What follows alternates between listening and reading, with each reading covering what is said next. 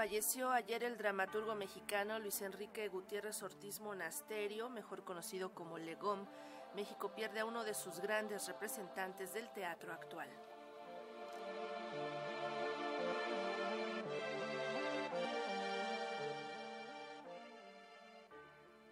El dramaturgo mexicano Luis Enrique Gutiérrez Ortiz Monasterio, mejor conocido como Legón, falleció ayer a los 53 años, víctima de complicaciones renales. Aunque Legón nació en Guadalajara, los últimos años los pasó en Jalapa, Veracruz, donde formó parte de la compañía de teatro de la Universidad Veracruzana. Autor de obras como Las chicas del 3.5 Flopis, que alcanzó los escenarios internacionales, Legón no estudió ni literatura dramática ni actuación, porque platicaba su formación era de contador público. Yo no debería estar ni siquiera aquí, yo, yo estudié para contador y, y mi papá quería que fuera ingeniero y todo y a fin de cuentas llegué por accidente al teatro sin haber sido ni siquiera espectador de teatro, yo nunca, antes de escribir teatro había visto tres obras en mi vida y por accidentes del querer ser escritor me fui dedicando al teatro y me fui enamorando del teatro y acabó siendo esta cosa que siempre desprecié porque nunca le tuve mucho afecto al teatro, acabó siendo mi vida, acabó siendo toda mi vida, hasta toda la gente, mi familia, no sé si decir familia porque es un término sobrevalorado, pero la gente que es todo para mí es el teatro. Toda mi vida y toda mi gente es el teatro ya. No quiero ser cursi, pues, que realmente es algo conmovedor para mí.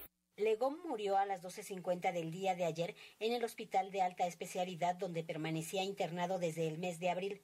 Autor de obras como Civilización, Sensacional de Maricones, Odio a los putos mexicanos, Cosas raras, entre otras, Legón obtuvo en tres ocasiones el Premio Nacional de Dramaturgia Manuel Herrera. En sus textos era frecuente el humor ácido y la crítica a los vicios sociales.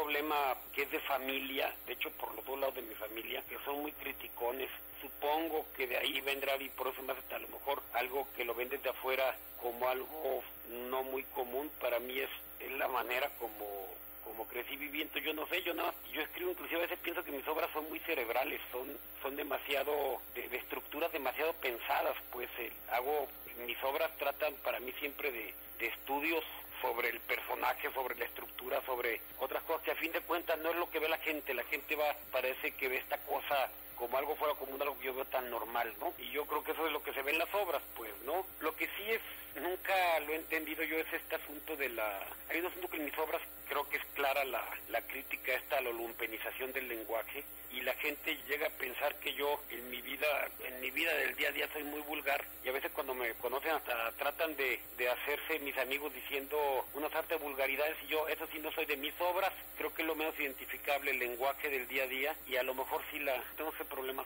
Para el dramaturgo y director Enrique Olmos de Ita, amigo y alumno de Legón, con su deceso se pierde un grande de la dramaturgia mexicana.